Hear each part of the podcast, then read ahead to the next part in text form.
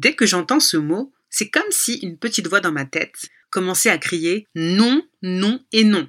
Pas question que je sois un vendeur.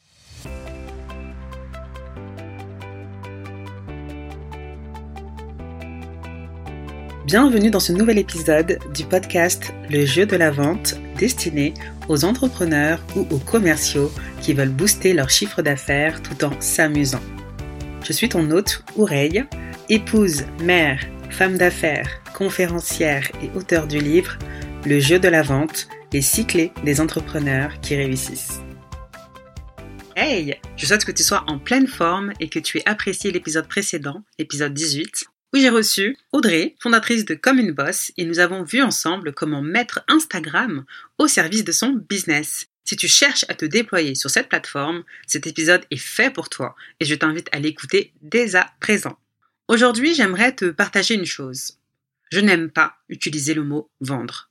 Je déteste le mot vendre. Dès que j'entends ce mot, c'est comme si une petite voix dans ma tête commençait à crier non, non et non. Pas question que je sois un vendeur. Je ne suis pas fait pour ça.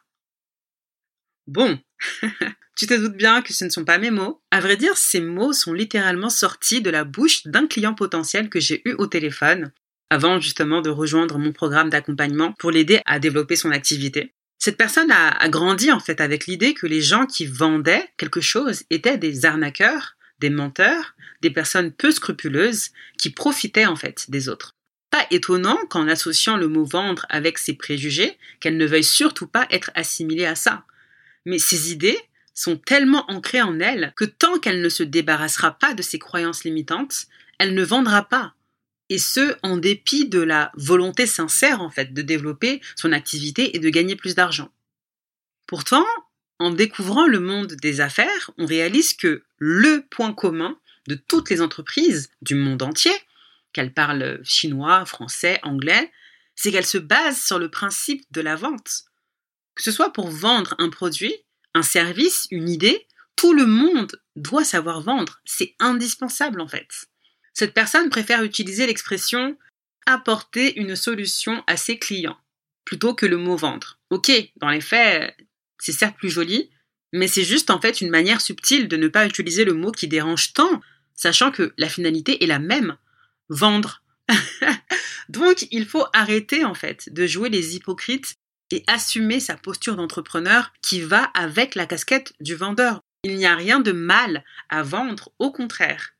Et je ne dis pas qu'il n'existe pas des personnes mal intentionnées, mais toi, tu as le choix de choisir en fait quel type de personne tu veux être et l'intention que tu mets dans ton business. C'est la raison pour laquelle j'ai décidé de créer la méthode Le jeu de la vente pour réconcilier les entrepreneurs avec l'activité commerciale et le fait de vendre. Oui, tu peux vendre en étant éthique, intègre, honnête, loyal, engagé dans un désir sincère d'apporter une solution.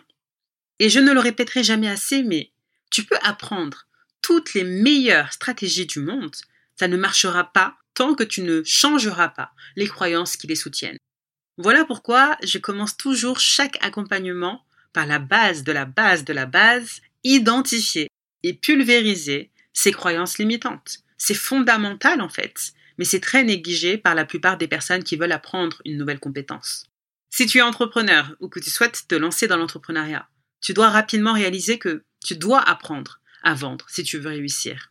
Si ce n'est pas encore fait, tu dois commencer à te former et à mettre en pratique ce que tu apprends. Est-ce que tu mets en pratique d'ailleurs ce que tu apprends dans ce podcast?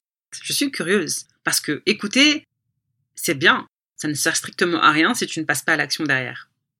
Et si tu passes à l'action, petit à petit, tu vas commencer à changer de paradigme et apprécier le mot vendre. Tu vas vite te rendre compte que ce n'est pas un gros mot. que c'est quelque chose de naturel et que c'est même quelque chose au final de nécessaire.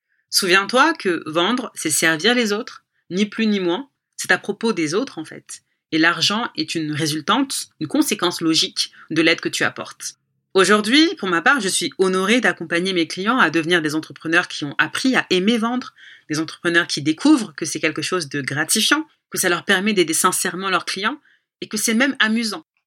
Alors si toi aussi tu as peur du mot vendre, si tu veux commencer à générer plus d'argent avec ton activité en apprenant à vendre de manière décomplexée, bah, contacte-moi tout simplement en privé sur l'un de mes réseaux sociaux, que ce soit Instagram, LinkedIn ou Facebook, et discutons-en tout simplement. On arrive à la fin de cet épisode. J'espère que ça t'aura permis d'élargir ta vision une nouvelle manière de vendre. Dans tous les cas, le but de ce podcast, c'est justement de t'amener à changer ton discours interne par rapport à la vente et te donner envie de vendre plus parce que c'est la meilleure manière en tant qu'entrepreneur de servir le monde.